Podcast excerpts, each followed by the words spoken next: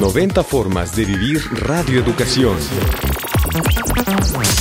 Yo soy uno de los radioescuchas, se puede decir por antonomasia, y yo sintonizo Radio Educación principalmente porque aprecio la música que se programa, que es variada, y, y escucho todos los noticieros porque manejan una información verídica a comparación de otras estaciones comerciales.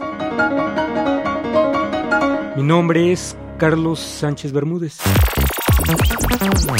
Radio Educación, 90 años de la Radio Cultural de México. Hacia el futuro.